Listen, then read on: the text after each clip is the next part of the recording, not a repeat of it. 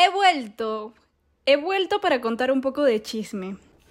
Y ese capítulo va a tratar específicamente de la realidad de la diplomacia. ¿Quieres ser diplomático?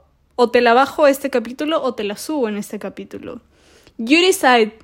Es muy, muy, muy, muy controversial, pero muy, muy, muy cierto. Así que, ¿listos?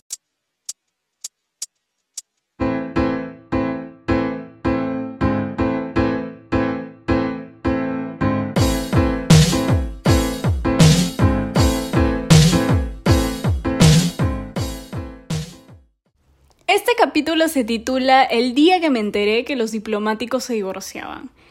Y esto es curioso, es un chisme, es un story time, pero que además te va a ayudar a, entender y como que un poco como que a cranear si de verdad quieres ser un diplomático o no, desde ahora que estás chiquito y en pañales en la carrera. Resulta que era un sábado, un sábado en la mañana, yo tenía clases, nunca se pongan en clase los sábados, por Dios, no lo hagan, es una muy mala idea, yo ya lo aprendí. Eran las 7 de la mañana y nos tocaba política exterior peruana. Yo estaba súper tranquila, ya me había pasado un poco la gripe. ¿Por qué? Porque hace tres días o dos, no me equivoco, no sé el día exacto en que se fueron, pero los chicos de RI tenían una visita a Palacio de Torretagle al que yo me había inscrito y estaba muy emocionada, incluso había elegido el outfit que quería usar para las fotos y todo lo que quería hacer, a quién quería hablarle y demás. Pero me enfermé, me dio gripe. Estaba con 38 de fiebre el día que salimos, el día que salieron, mejor dicho. Entonces no pude ir. Entonces yo estaba descansando eso de las 9 de la mañana, tirada en mi cama, porque cuando estoy con gripe yo puedo dormir hasta 24 horas seguidas y recibo una llamada y estaba durmiendo tranquila de una amiga. Y mi amiga me dice, Jimena, ¿dónde estás? Que te estamos esperando en el bus de la UPC porque estamos listos para salir.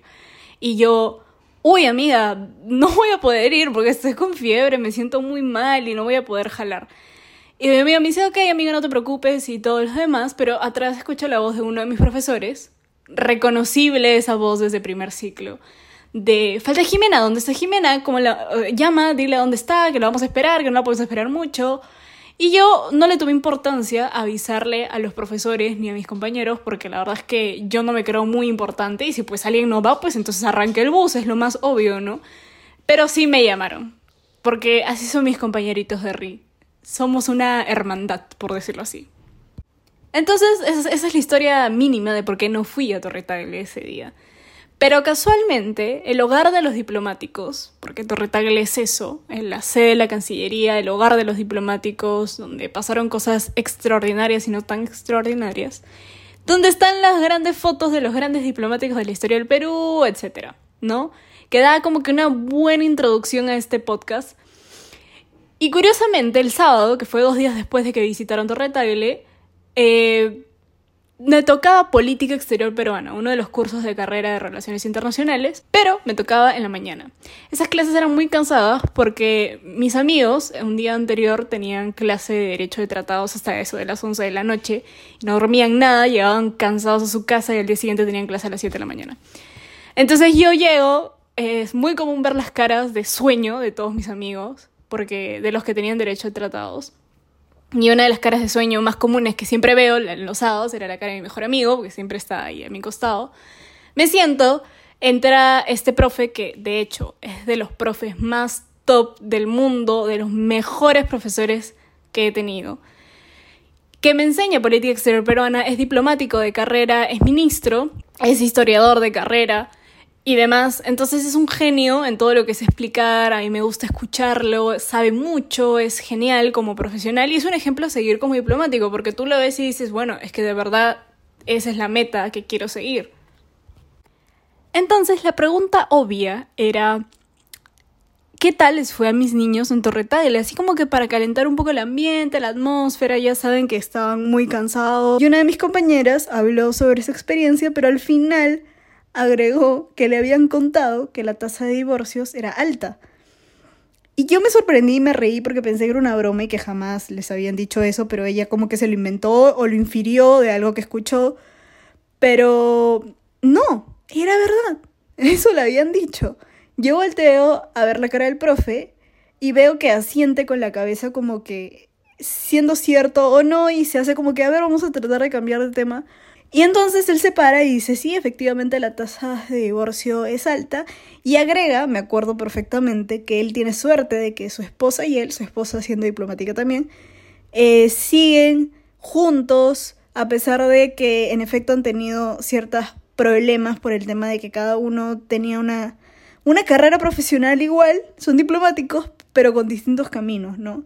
Cómo habían hecho para que sus hijos se adapten a cambiarse de país cada cierto tiempo, dejar amigos, estrategias para que puedan no sentir el golpe de ser de que papá sea diplomático, tengo que viajar a cada rato, tengo que salir del Perú, no conocer tu país al 100% o cree, no tener una identidad así al 100%.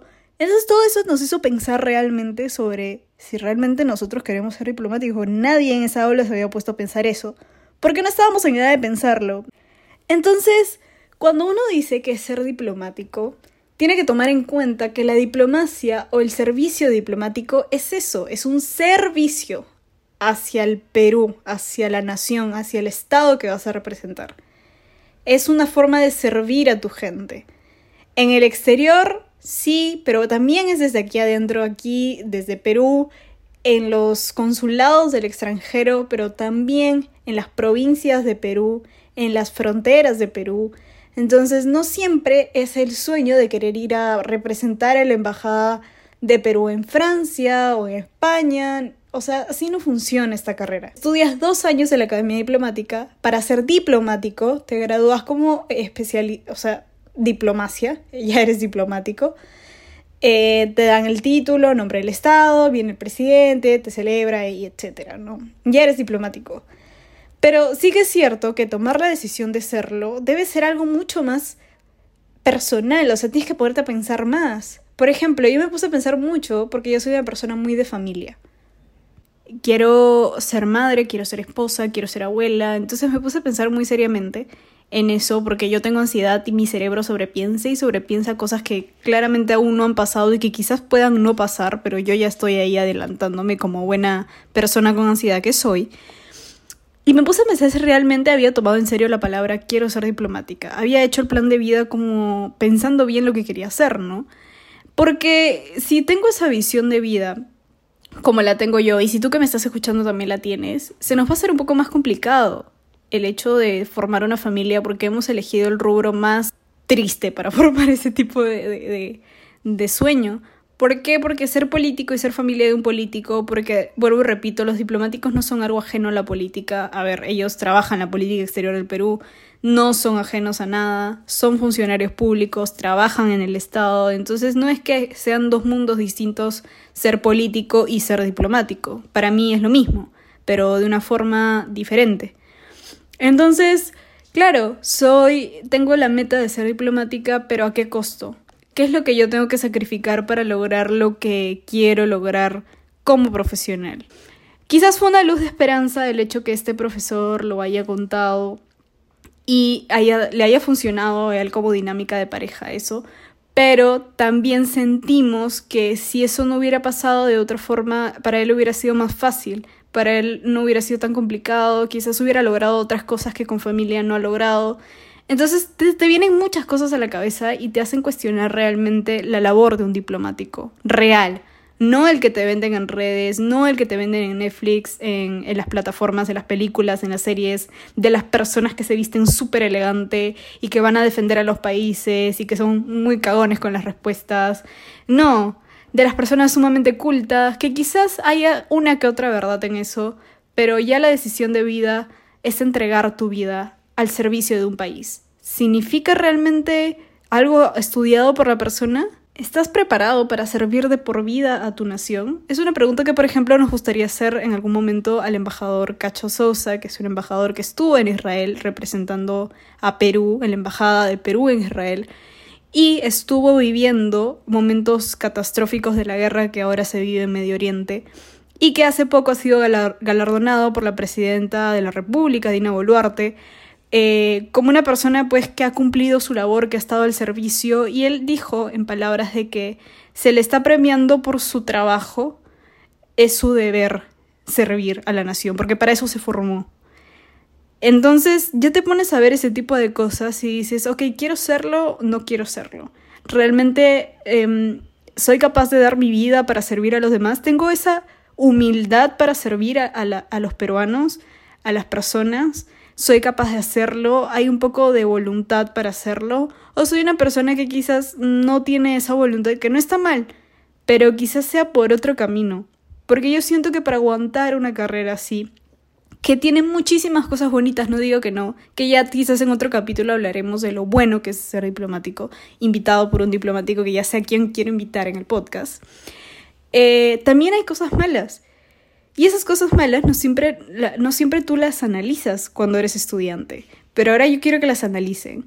Quiero que analicen si realmente hay esa vocación y si todavía no lo saben, traten de este año un poco inspeccionar en la carrera, preguntar más, vivir más esa experiencia para poder ustedes tener más o menos, no la idea concreta, porque quizás vaya a pasar muchas cosas en su vida que los hagan madurar como personas y los hagan ver de forma distinta la vida, pero ya un poco más una idea más sólida, más madura sobre lo que es ser diplomático.